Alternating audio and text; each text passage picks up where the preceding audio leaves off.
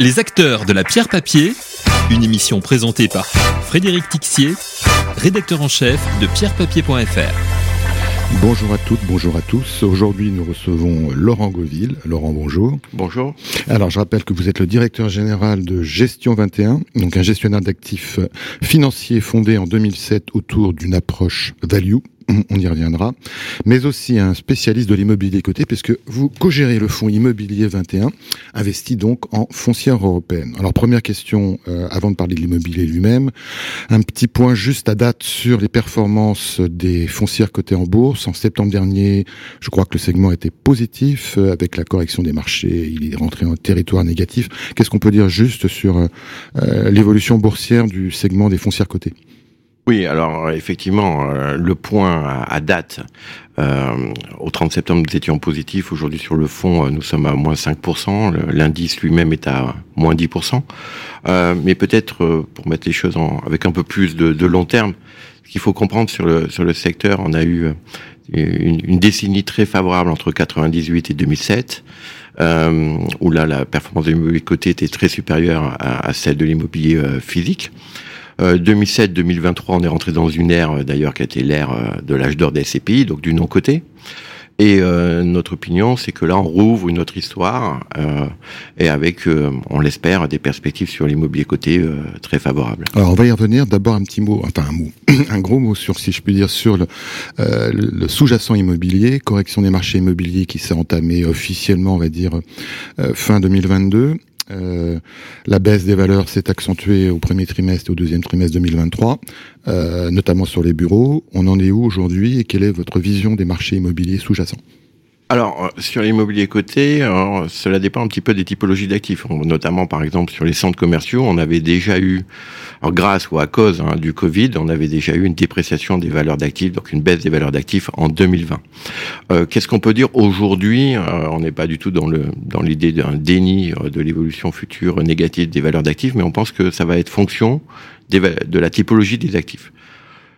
On peut penser que sur le commerce, euh, et sur la logistique, on n'est pas très loin des points bas de valorisation en termes de valeur d'actifs tout simplement parce qu'on a des rentabilités, on a reconstitué la prime de risque et donc euh, euh voilà, on est confiant sur une stabilisation à attendre des, valeurs d'actifs sur 2024 en sachant que déjà au, premier semestre 2023, on avait eu que des très très faibles baisses de quelques 1 ou 2% Ce qui n'est pas le cas des bureaux. Alors, sur les bureaux, c'est un peu plus compliqué, mais là aussi, hein, comme tout actif immobilier, l'immobilier, c'est un peu un mot valise. Alors, qu'est-ce qu'on met derrière le bureau? Est-ce que c'est du bureau en région? Est-ce que c'est du bureau en Ile-de-France Est-ce que c'est du bureau dans les quartiers centraux des affaires? Euh, Est-ce que c'est des bureaux en France? Est-ce que c'est des bureaux dans une autre capitale européenne? Donc, mais malgré tout, ce que l'on constate effectivement, c'est un marché à deux vitesses sur le marché des bureaux avec euh, un bureau euh, dans les quartiers centraux qui se porte bien. Hein. L'indicateur clé hein, de ce secteur, c'est le taux d'occupation, euh, où sont opposés le taux de vacances. Et donc là, on a des, des taux d'occupation des foncières cotées qui sont très importants, hein, 97-98%, et un taux de vacances sur le marché physique qui tourne autour de 2-3%. À l'opposé, bien évidemment, sur le marché en périphérie, c'est beaucoup plus complexe, avec là, euh, malheureusement, des taux d'occupation euh, qui sont autour de 85-90%, donc des taux de vacances qui sont à deux chiffres, un peu supérieurs à, à 10%. Comment, comment cette, euh, cette baisse des valeurs s'est répercutée dans le bilan des foncières ou dans leur valorisation? Mais je dirais, dans un premier temps, c'est un peu mathématique, hein, c'est-à-dire que tous les semestres, euh, vous avez euh, donc au 30 juin et au 31 décembre, vous avez une campagne d'expertise. Cette campagne d'expertise va donc réévaluer vos actifs. Euh, et donc en fonction de cette réévaluation, vous avez un certain nombre d'indicateurs qui sont calculés sur la base de cette réévaluation.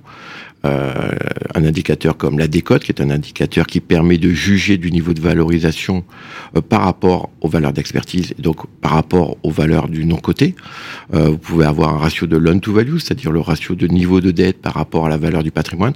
Tous ces chiffres sont actualisés sur la base de, de, des évaluations des experts. D'accord, mais si on prend le bureau par exemple, Aujourd'hui, les, foncières qui sont principalement euh, exposées au secteur du bureau, les dépréciations qu'elles ont constatées, elles sont de quel ordre?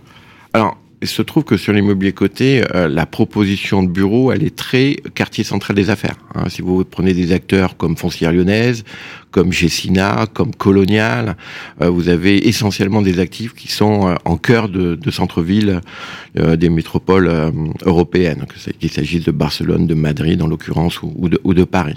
Donc pour, ce, pour ces foncières-là, qui sont le, le cœur hein, de, de, la proposition de l'immobilier coté, vous avez des baisses très modérées en termes de valeur d'actifs. Alors il y a peut-être un, un contre-exemple ou un, un élément qui permet de suivre ce qui se passe à la périphérie, c'est ICAS qui n'a pas uniquement des actifs euh, dans les quartiers centraux, qui a aussi des actifs en périphérie. Et là, on voit que les choses se compliquent. En tout cas, les taux d'occupation euh, euh, sont là autour de 87%, 88%, c'est-à-dire effectivement des, des taux de vacances d'une dizaine de pourcents. Et en termes de valorisation, ça a donné quoi?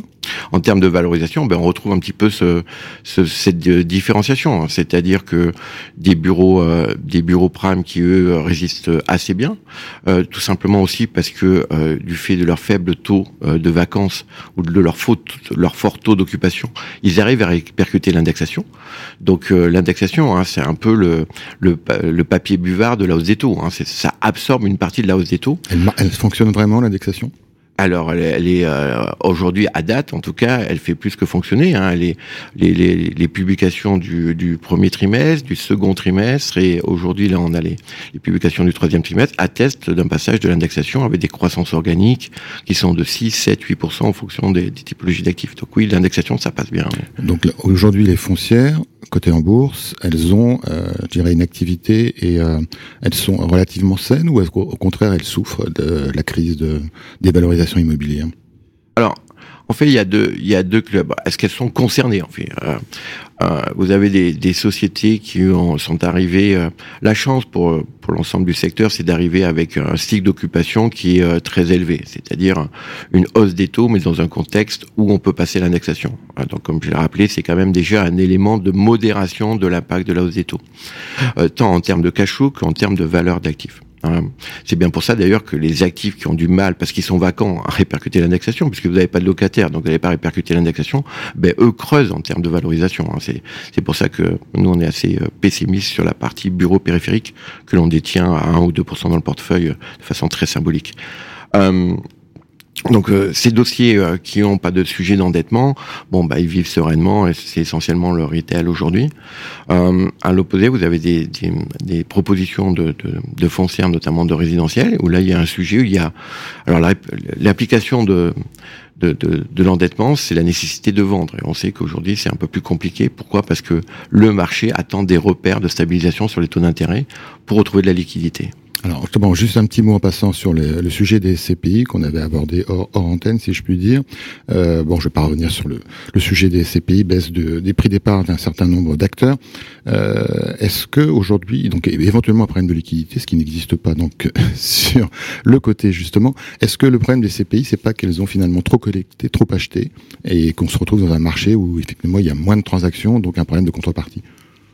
Si vous voulez, moi je suis un acteur, enfin j'ai une expertise depuis un, quart de siècle, enfin depuis 25 ans sur l'immobilier coté, donc je suis moins enclin à, donner des, billets d'humeur sur, l'immobilier non coté. Mais qu'est-ce qu'on peut... D'abord la période, je pense, est, intéressante pour les SCPI en termes de réflexion. On peut constater qu'on ne progresse que dans les moments difficiles et je pense qu'aujourd'hui il y a un certain euh, type de SCPI qui ont, ont, des questionnements. Alors, une fois qu'on a dit ça, euh, le regard extérieur et le regard qui cherche à, à faire progresser et non pas à juger, euh, je pense qu'effectivement, vous êtes sur un marché immobilier qui progresse à hauteur de 1 à 2 euh, c'est les livraisons. Euh, c'est ça la matière première. La matière première, c'est le stock existant et avec une croissance de 1 à 2% qui sont liés à la livraison de nos amis promoteurs. Euh, bien évidemment, si euh, parallèlement vous avez des stocks, et je crois que les SCPI, c'est, on avait 15 milliards il y a une dizaine d'années, on est passé à 100 milliards, donc on a multiplié par 6.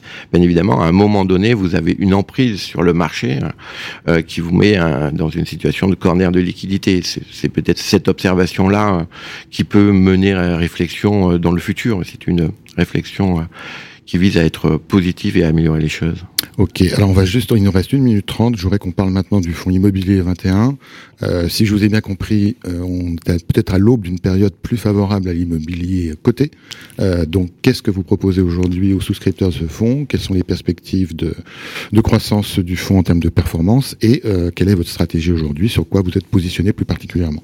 Alors, euh, concernant nos clients, on s'adresse avant tout d'abord à, nos clients et, à nos prospects, mais concernant nos clients, on leur demande d'être patients et on, sait que c'est un effort hein, très exigeant qu'on leur demande parce que ça fait un moment que le, secteur immobilier coté fait des performances négatives. Ça fait 3-4 ans que le secteur est compliqué. Euh, pourtant, on a, on a le sentiment qu'aujourd'hui, avec le niveau de valorisation, le niveau de décode de 50%, euh, on n'est pas loin du bout du tunnel.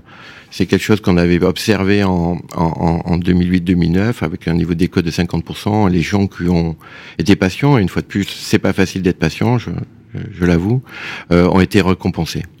Euh, pour les clients qui sont pas investis, qui sont donc euh, euh, prospects, bah, c'est une chance exceptionnelle de pouvoir entrer sur un secteur qui décode de 50%, qui a fait de très bonnes performances économiques et de très mauvaises performances boursières.